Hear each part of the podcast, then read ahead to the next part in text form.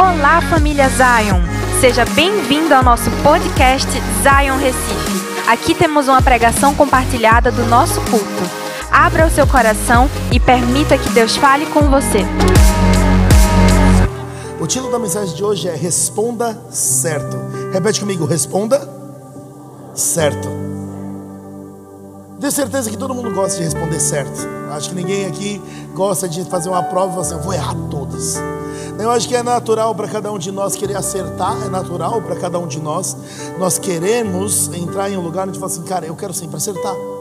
Na verdade, tem até muita gente que tem tanto medo de errar que acaba nem se comprometendo a responder algumas coisas para ter medo de errar.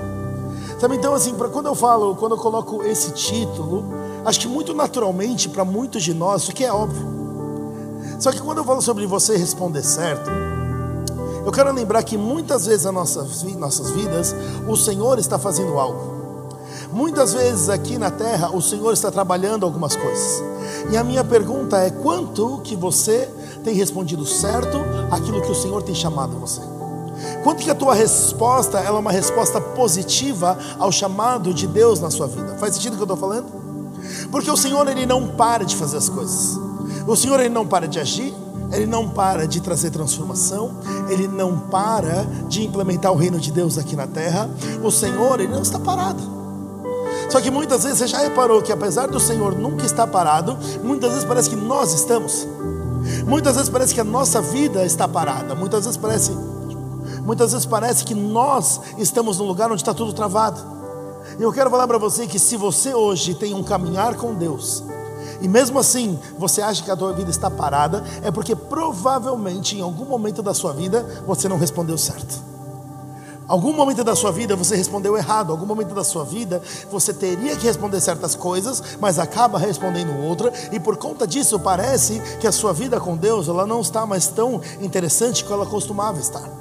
E eu quero usar uma passagem que está em 1 Reis, capítulo 17. Abre comigo, 1 Reis 17 versículos 1 a 10.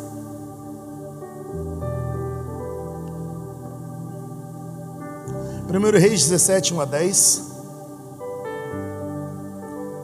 Fala o seguinte: Então Elias, o tibita, dos moradores de Gileade, disse a Acabe: Vive o Senhor Deus de Israel, perante cuja face estou, que nestes anos nem orvalho nem chuva haverá, senão segundo a minha palavra.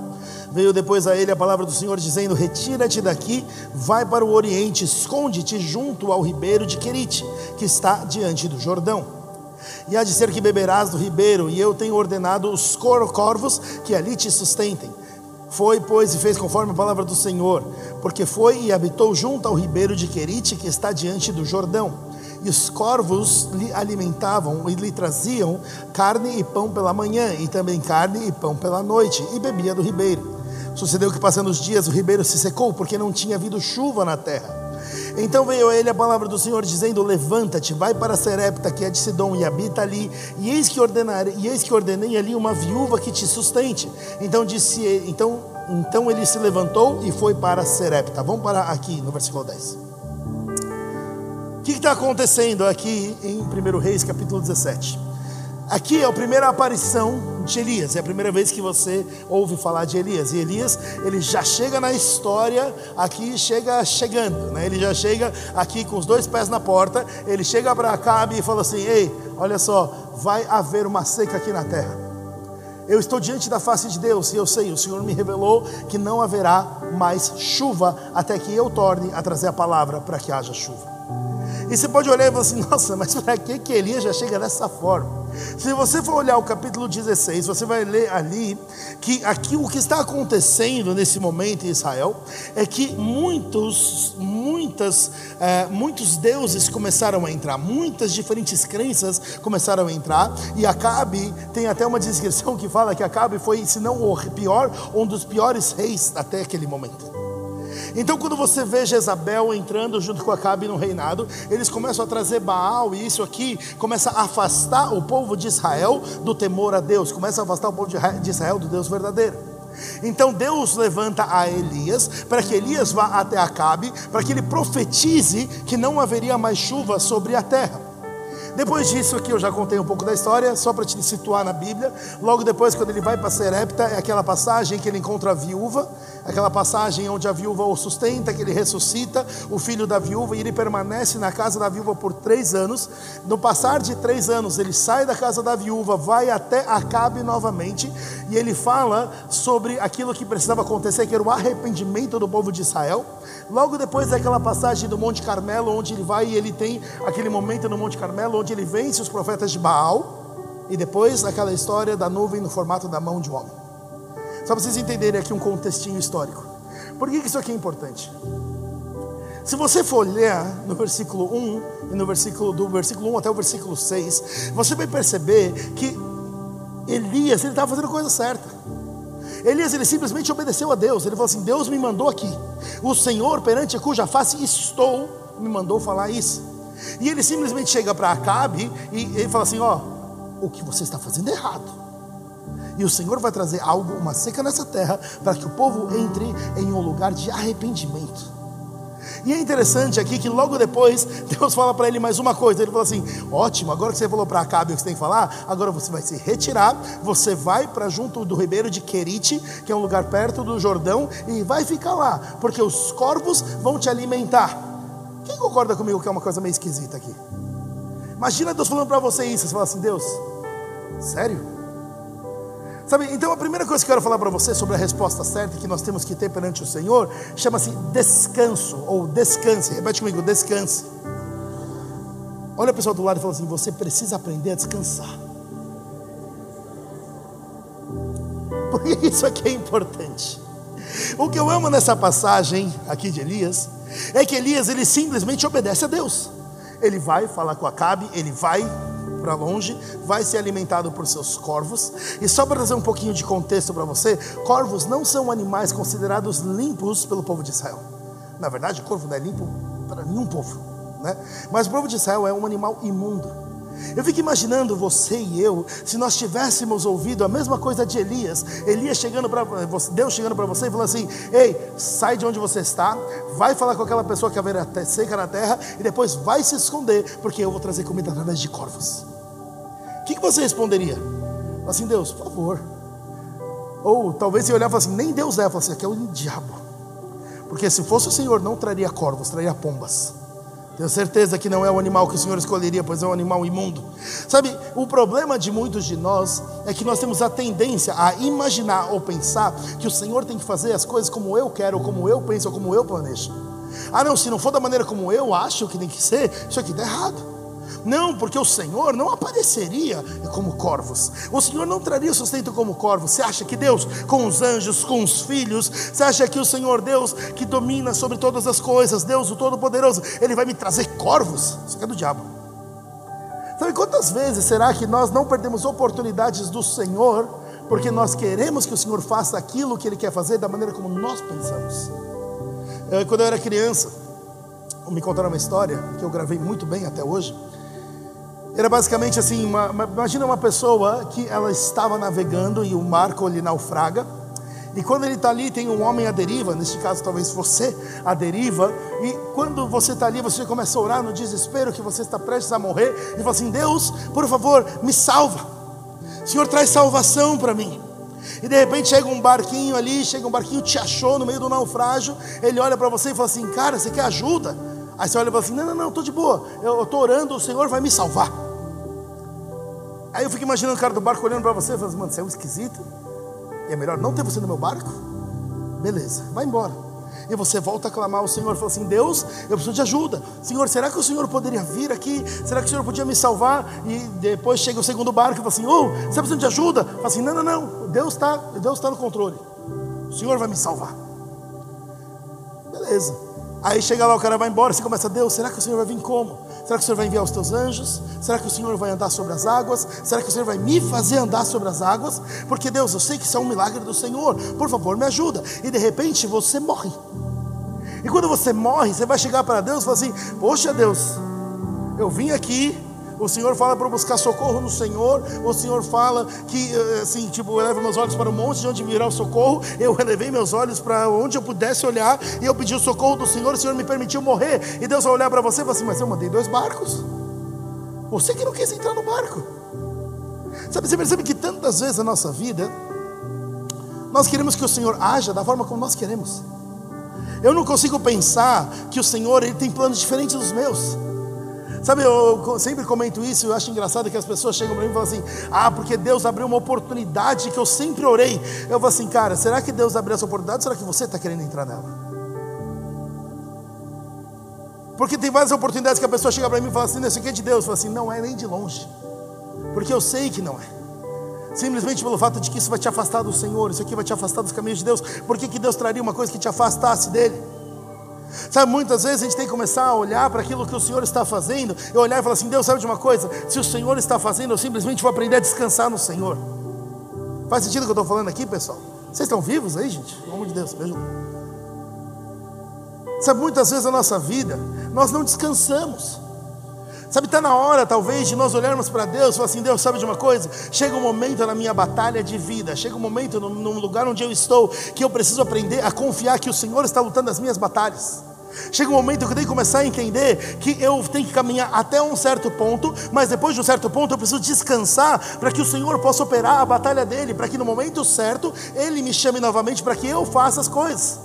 Olha a vida de Elias, olha que doideira isso aqui. Deus chega para Elias e fala assim: Elias, vai falar com Acabe. Ele fala com Acabe. Agora, beleza, agora você sai daqui e vai para o riacho e fica ali esperando junto com os corvos.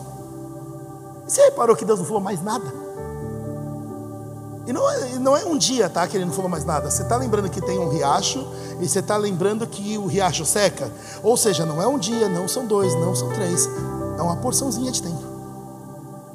A única coisa que Elias sabia que Deus estava com ele ainda é que os corvos continuavam vindo. E olha que interessante isso aqui. Se Deus falasse uma coisa para você como essa, e te colocasse do lado do riacho, sendo alimentado por corvos, mas ele não falasse mais nada, o que, que você ia pensar?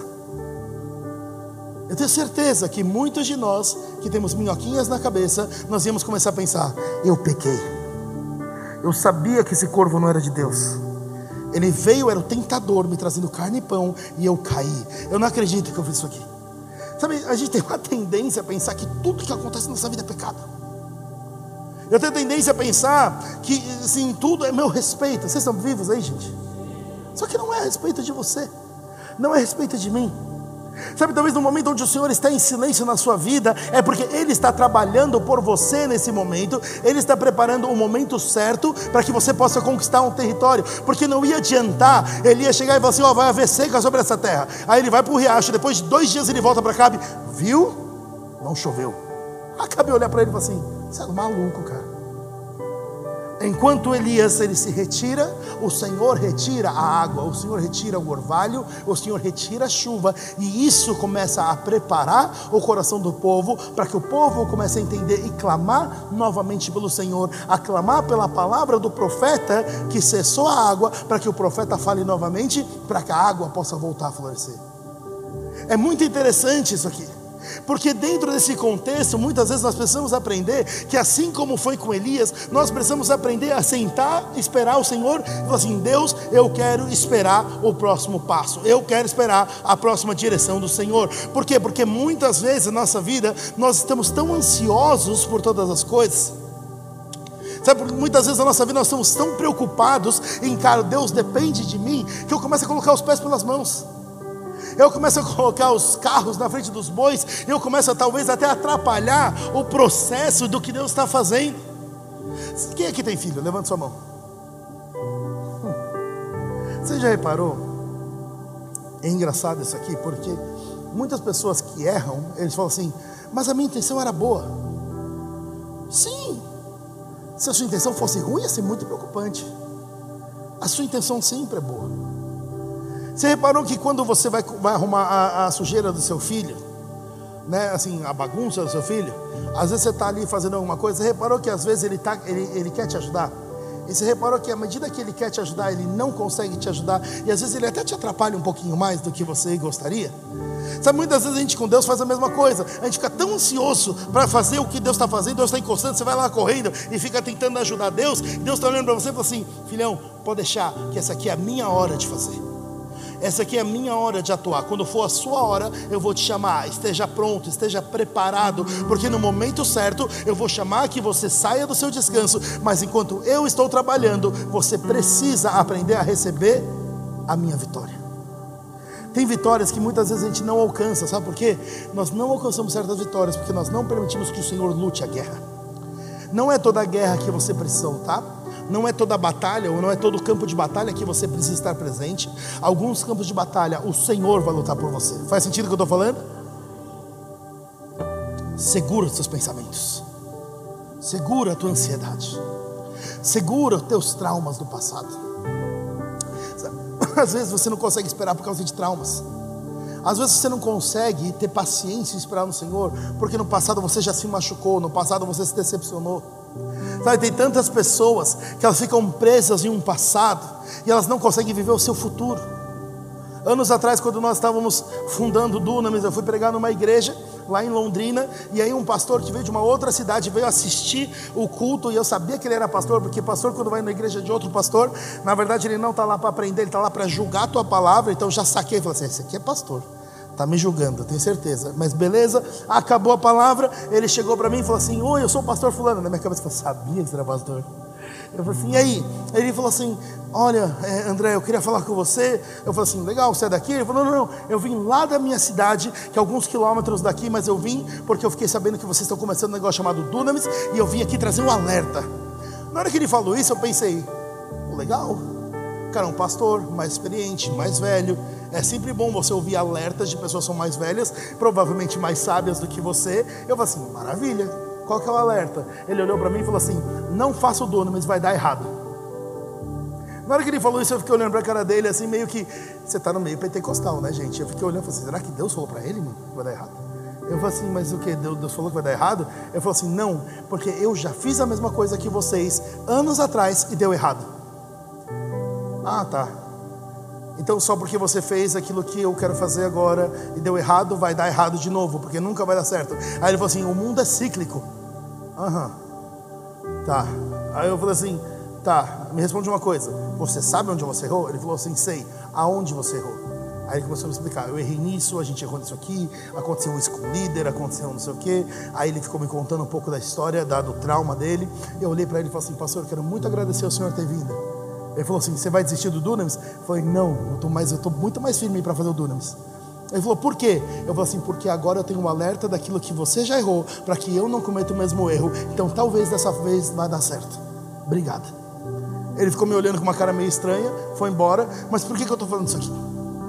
Você já reparou a quantidade de coisas que você já deixou de fazer por causa do teu medo? Você já reparou a quantidade de coisas que você deixou de fazer por causa de traumas no teu passado? Sabe, eu falo muito com jovens e eu falo assim, cara, Deus ele te ama, o Senhor é teu pai. E alguns deles chegam para mim e falam assim: eu não acho que Deus é meu pai. Eu sei que ele é, mas eu não sinto. Eu falo assim: não, mas vamos lá, você tem que se abrir para que isso possa acontecer. Você tem que buscar Deus como seu pai. Ele olha para mim e fala assim: André, eu nem quero que Deus seja meu pai. Eu falei, por que não? Ele fala assim, cara, porque, sei lá, meu pai é zoado, cara. Eu não quero, eu não acho que Deus é igual ao meu pai. Eu falei, não, ele não é igual ao teu pai, ele é melhor que teu pai. Só que você vê que por causa de traumas do passado, que algumas das pessoas elas têm os seus traumas com seus pais, elas nem conseguem se abrir ao fato de que Deus é o pai delas. Sabe, eu falo isso aqui num caso muito extremo, mas muitos de nós, nós estamos travados na nossa vida por causa do nosso passado. Ah, porque uma vez eu tentei fazer isso e deu errado. Ah, porque uma vez eu fui empreender e não deu certo. Ah, porque um dia eu trouxe uma palavra profética que não era de Deus. Ah, porque um dia eu fui orar por um doente, ele não recebeu uma cura. Ah, porque eu já tentei implementar o reino de Deus no meu trabalho e esses caras deram risada de mim. Ah, porque um dia lá na escola, quando eu falei que eu era cristão, todo mundo começou a tirar sarro de mim. E daí? Talvez você passe tempo demais olhando para o teu retrovisor. Talvez você esteja passando tempo demais olhando para o teu passado e não consegue olhar para frente. Eu acho engraçado que a gente consegue lembrar de 30 anos no passado, mas eu não consigo olhar dois minutos na minha frente quando o Senhor tem uma promessa para mim. Está na hora de eu começar a olhar para o meu passado e falar: sabe de uma coisa? O meu passado me credencia, o que eu já passei me credencia, ele me faz quem eu sou hoje, mas o meu passado não é o meu limitador. O meu limitador é até onde a promessa do Senhor vai me levar. A promessa do Senhor é onde está o meu limite, não aquilo que passou na minha vida. E você pode olhar para mim e falar assim, mas pastor, é tão difícil descansar, porque tanta Quantas vezes eu estou caminhando e de repente estou esperando, mas o diabo vem e ele me ataca. Mano, vamos lá. Se o diabo vem e te ataca, sabe o que você tem que fazer? Primeiro, resistir ao diabo. Todo mundo sabe a teoria. Na prática é: olhei o diabo, meu Deus, me ajuda, pastor. O versículo real para a gente é esse aqui. Mas a realidade é que você tem que olhar e falar assim: ei, se o diabo está na tua frente, sabe o que você faz? Primeiro, resista. Segunda coisa que eu quero dar uma dica para você: celebre. Por que celebre? Porque se você está caminhando e se o diabo está vindo para te parar, quer dizer que tem alguma coisa aí. O diabo não vai ficar irritando uma pessoa que é amiguinha dele. Se ele vai vir contra você, talvez você seja uma ameaça para ele. Talvez se o diabo está começando a te atacar no seu trabalho, talvez é porque ele sabe uma coisa que você não sabe, que você é chamado para alguma coisa grande. E deixa eu falar uma coisa para você. Não seja iludido ao ponto de pensar que Deus te chamou para trazer uma transformação no seu trabalho e que tudo vai ser um mar de rosas.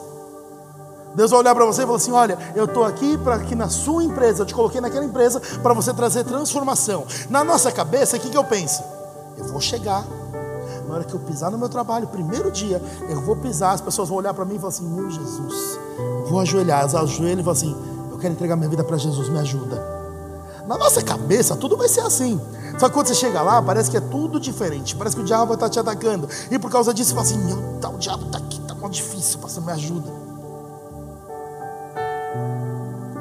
Se o seu chamado é grande, o diabo vai tentar parar o teu chamado. Se o Senhor te chamou, se você está posicionado no lugar certo, Ele vai vir contra você. E sabe o que você tem que fazer quando Ele vier contra você? Resista e celebre. Quando nós tínhamos os cultos dunamis lá atrás, nós tínhamos o culto uma vez por mês na, no dia do culto Dunamis era muito engraçado, porque no dia do culto tudo dava errado. No escritório dava errado, no trabalho dava errado, a montagem dava errado, alguém batia o carro, um monte de coisa acontecia. Aí a gente chegava na reunião pré, toda a liderança do Dunamis, a gente chegava e falava assim, cara, o dia foi muito difícil, hoje o dia foi complicado. Na hora a gente olhava assim, glória a Deus, isso quer dizer que o culto vai ser bom. Porque o diabo ficou, fez tudo para a gente não ter o culto. E vai ter. E sabe de uma coisa? Ele que se arrependa de ter me provocado, porque agora vai dar certo esse negócio. Sabe, a gente tem que começar a entender isso aqui, cara. É o que eu sempre brinco, né? As pessoas falam assim: ai, pastor, mas é tão difícil, porque às vezes eu estou caminhando aqui nessa direção, o diabo vem contra mim. Glória a Deus, meu amigo. Se ele vem contra você, quer dizer que você está no caminho oposto a ele. O problema de você nunca cruzar o diabo é que talvez você está abraçadinho com ele e fala assim: vamos embora. Você não vai querer isso. Então, enquanto você está sendo atacado, eu sempre brinco com os meninos que andam comigo. Cara, o ataque do diabo é praticamente uma dica para você. Fala assim, você está no caminho certo. Então quando ele aparecer, você olha para ele e fala assim, obrigado. Agora eu já sei que eu tenho que continuar com mais força ainda para onde tem que ir. Aí você fala assim, pastor, eu tenho medo. Não tenha medo. Descanse no Senhor. Uma coisa que eu sempre brinco, isso aqui não tem nada a ver com a minha palavra, mas eu vou falar mesmo assim. A gente fica com medo do diabo várias vezes. Só que só um terço dos demônios, dos anjos caíram.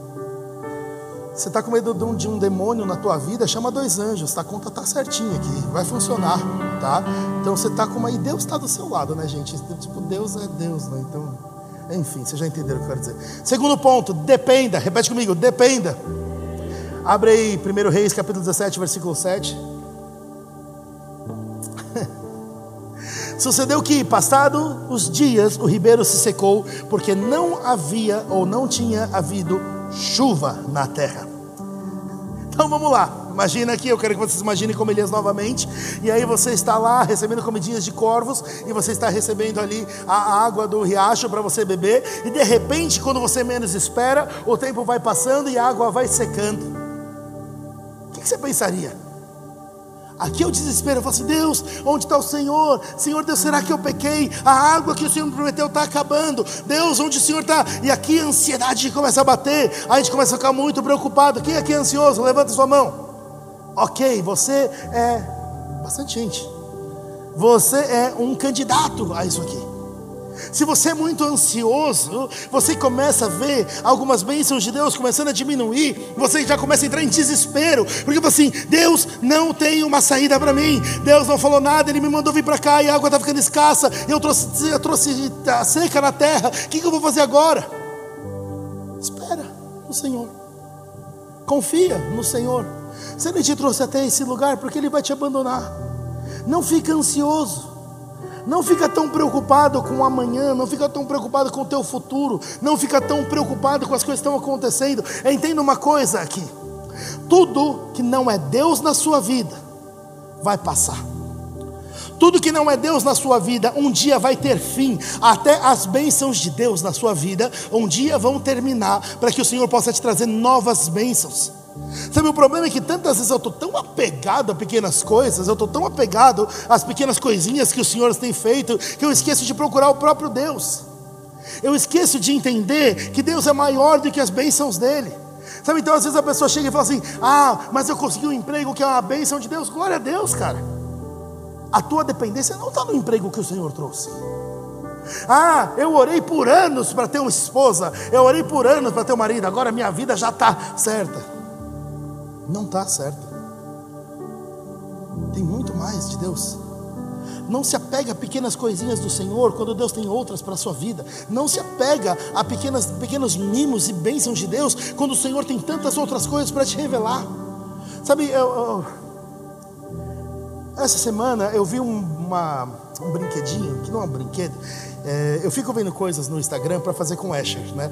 Porque se você conhece meu filho, você sabe que ele é um ser humano um pouquinho energético. Eu não sei de onde ele tira toda essa energia, ele é meio doidão, assim, sabe? E aí você tem que criar coisas criativas para ele, porque senão ele fica entediadíssimo, né? E assim, aí o que, eu fiz? Eu vi um negócio na internet que eu achei super divertido, que era, um fazedor de bolhas. Não, não é bolhas, fazedor de espumas. E aí que você pega uma garrafa, coloca lenço umedecido, é uma coisa super caseira. E eu fiz lá para brincar com ele, e foi muito legal, porque quando você assopra, começa a sair um monte de, de, de espuma, né, de sabão. Na hora que eu comecei a fazer, a cara dele foi impagável, assim, eu queria muito ter filmado, porque a cara do Asher foi do tipo... Tipo, imagina a cabeça dele e assim, meu pai é muito mágico, cara tá ligado? E eu só assim olhando para ele, e ele ficou, assim, ele ficou em choque, ele ficou imóvel, ele nem piscava, eu achei super bonitinho. E eu continuei fazendo. Uma hora ele percebeu que não é o pai dele que é mágico, ele percebeu que o instrumento que eu tinha feito era mágico. Então o que ele fez? Ele pegou da minha mão, e ele fez assim, e ele saiu correndinho assim, e começou a tentar fazer as bolinhas dele, só que não saía. Aí ele deve ter pensado, meu pai realmente é mágico. Né? Ele começou a fazer as bolhas dele, só que ele ficou um pouco frustrado. E quando ele ficou frustrado, ele começou a bater no negócio e começou e furou o negócio. Aí ele ficou olhando para mim com aquela carinha meio tipo, e agora? Aí eu tive que fazer de novo e eu comecei, continuei fazendo as bolinhas para ele, as espuminhas para ele. Aí ele falou assim, pastor, por que você está contando essa história? Sabe por que muitas vezes a gente faz a mesma coisa com Deus? Eu estou tão apegado em pequenas coisas de Deus. Ah, não, porque Deus me deu essa bênção. Eu vou ficar com isso aqui para sempre. Amigo, se Deus te deu uma bênção, é para uma temporada, não é para sempre. Você não vai querer ficar escondido num riacho, sendo alimentado por corvos até você morrer. Sabe, Elias não era aquele cara que falou assim: Ah, minha missão foi ter trazido seca sobre a terra. Não, você vai trazer a seca sobre a terra, você vai voltar, vai viver experiências com Deus, você vai vencer os profetas de Baal, você tem outras muitas coisas para fazer nessa vida. Aliás, é bom você acabar com a seca na terra, uma vez que você trouxe ela, então termina o seu trabalho.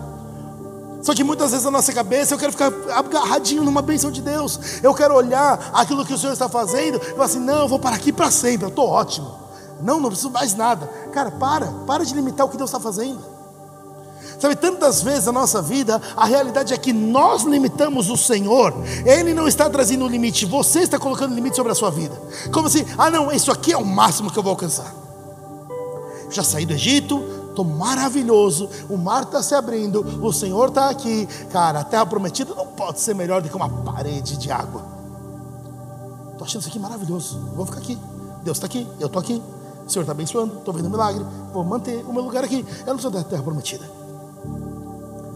Se você sai do lugar onde o Senhor está te levando, provavelmente você não vai sobreviver. Se você fica preso numa bênção lá atrás, se você fica tanto tempo olhando para aquela benção de trás, tanto tempo preso naquele momentinho, naquele dia que você aceitou Jesus, se você vai ficar preso em um dia que você encontrou a Deus, 15 anos atrás, 20 anos atrás, eu quero falar uma coisa para você: você está desperdiçando inúmeras bênçãos de Deus na sua vida hoje e vai continuar desperdiçando as bênçãos de Deus na sua vida amanhã, porque você está preso aqui, você está preso em pequenas coisas. Faz sentido o que eu estou falando?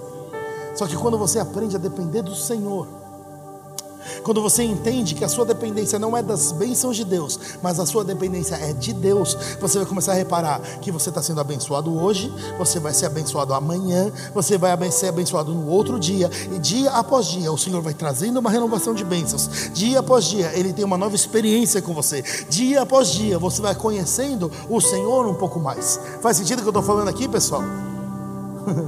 Meu terceiro e último ponto, e é muito importante isso aqui, é não procrastine. Repete comigo, não procrastine. Agora fala para você mesmo, lá no fundo, fala assim: não procrastine. 1 Reis, capítulo 17, versículos 8 a 10a. Então veio a ele a palavra do Senhor dizendo: Levanta-te, vai para Serepta, que é de Sidom, e habita ali, e eis que ordenei ali uma viúva que te sustente. Então ele se levantou e foi para Serepta. Versículo 10: Então ele se levantou e foi para Serepta. O que, que isso aqui é interessante? Você não vê Elias discutindo com Deus. Você não vê Elias quando ouve a voz de Deus, fala assim: Deus, será que foi o Senhor? Deus, será que é de Deus? Será que você está me dando essa ordem? Será que de fato é o Senhor? Quantas vezes nós continuamos fazendo perguntas para Deus, como se Ele precisasse provar que Ele é Deus? Fala, Deus, foi você? Me dá um sinal, me dá outro sinal, me dá outro sinal. Aí vem Jesus na sua frente, você olha para Jesus na sua frente. Será que não é o diabo disfarçado de Jesus? Você é muito desconfiado, cara. Se Deus ele é Deus, você ouve de Deus, você temente ao Senhor, você aprendeu a ouvir a voz de Deus, por que tanta demora para ouvir a voz de Deus e seguir a voz de Deus?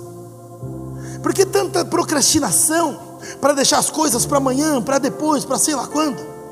Para que tanto atraso? Por que, que a nossa cultura brasileira é uma cultura que celebra atraso? Quando eu fui casar, A mulher, a minha cerimonialista falou assim: Que horas é o casamento, André? Eu falei assim: oito. Ah, então você quer que a cerimônia comece às nove? Eu falei: Não, oito. Ela falou assim: Não, não, mas você. Eu sei que você quer às oito, mas se você chamar às oito, os seus convidados chegam às nove. Eu falei: Azar o deles.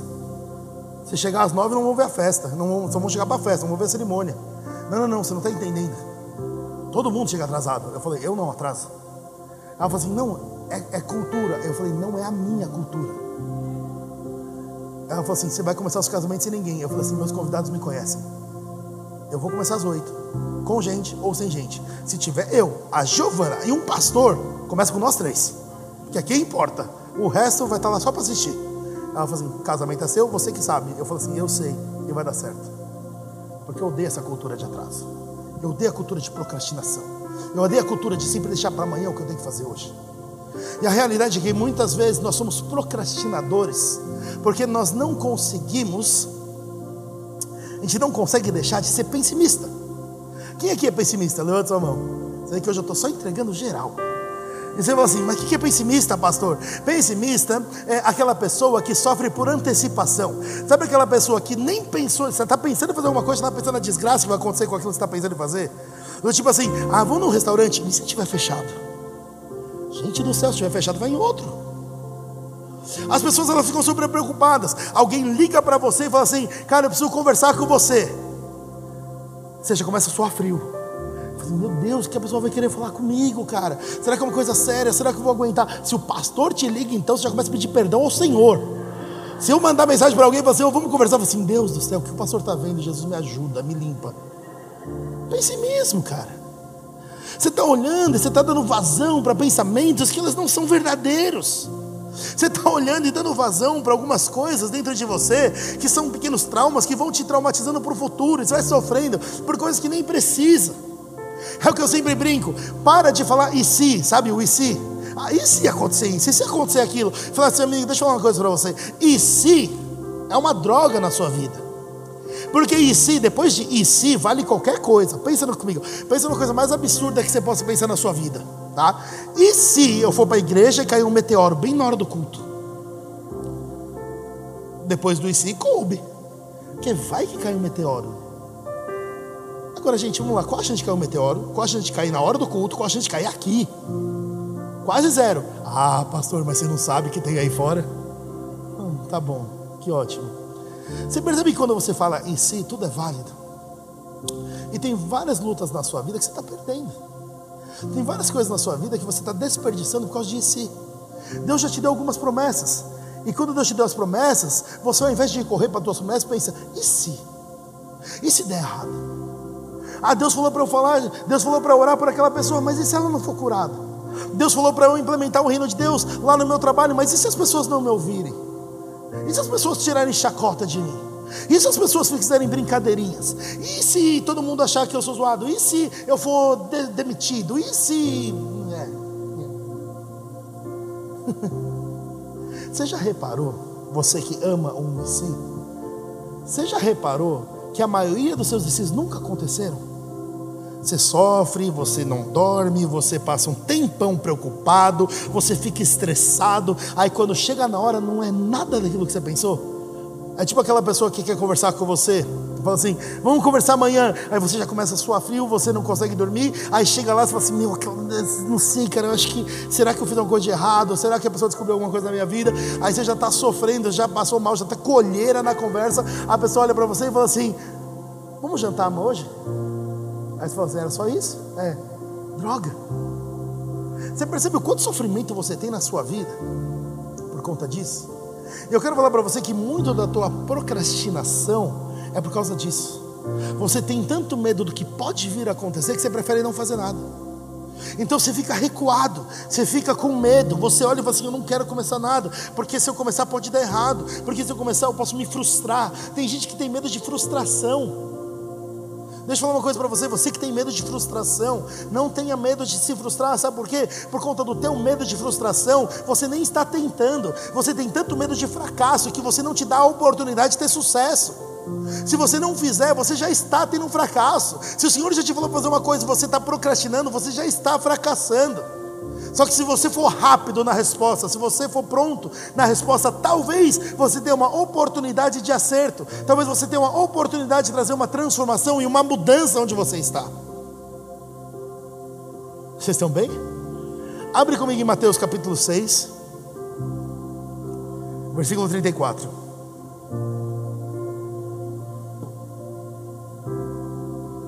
Mateus 6, 34 fala o seguinte. Não vos inquieteis, pois, pelo dia de amanhã, porque o dia de amanhã cuidará de si mesmo. Basta cada dia o seu.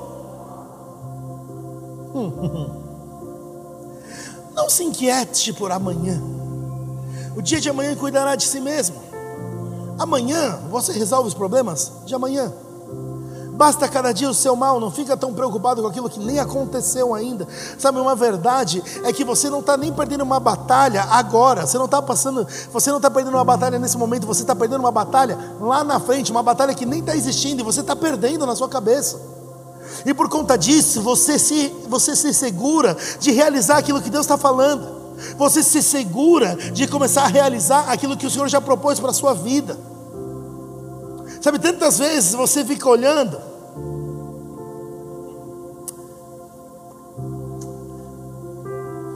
Quantas vezes, ou quantas coisas, eu sinto que Deus está começando a trazer uma lembrança para algumas pessoas agora. Quantas bênçãos você já perdeu, porque você perdeu o tempo de Deus na sua vida. Você perdeu o tempo oportuno, você perdeu o kairós de Deus sobre você. Kairós é uma das palavras usadas para tempo na Bíblia, é um momento oportuno.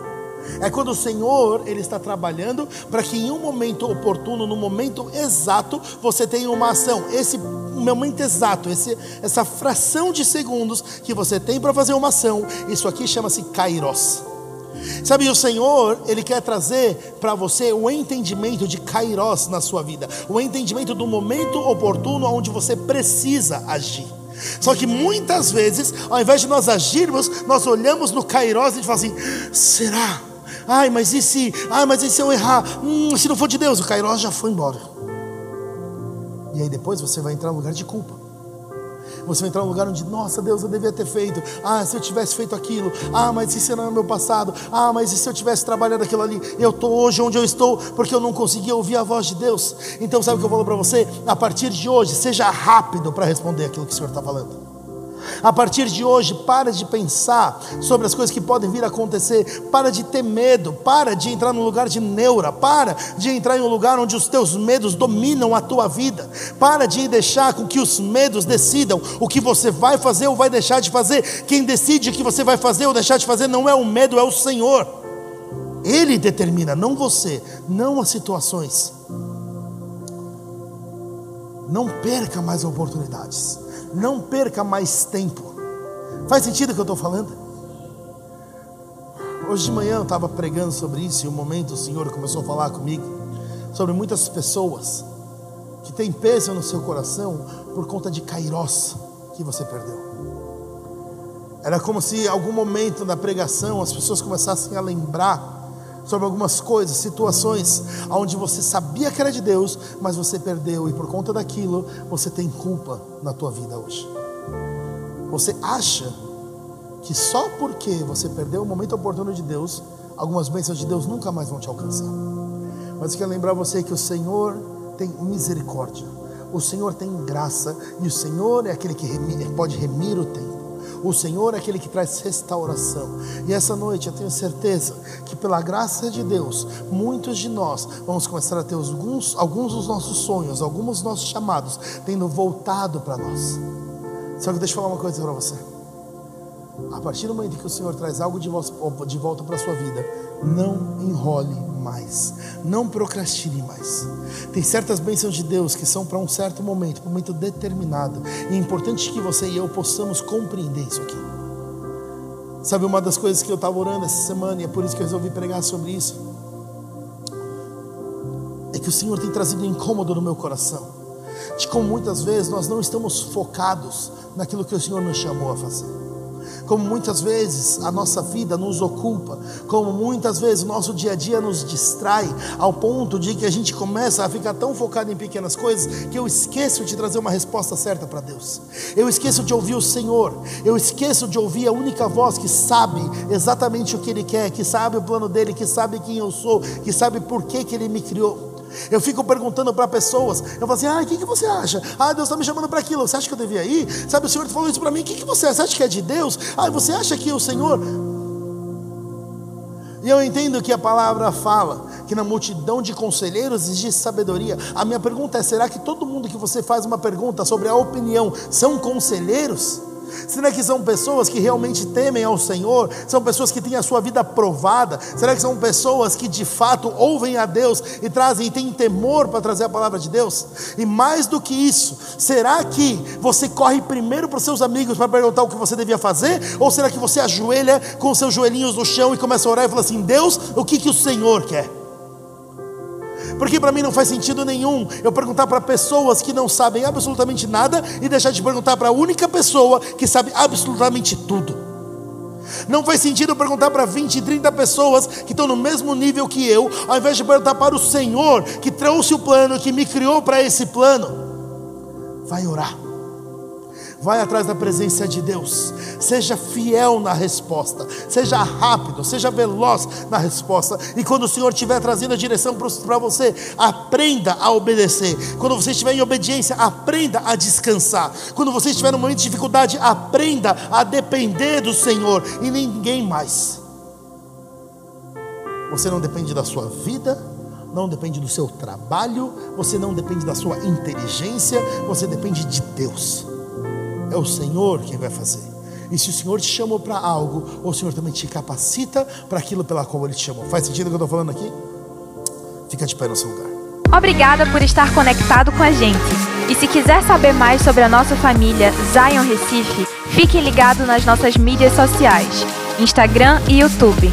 Até o próximo episódio.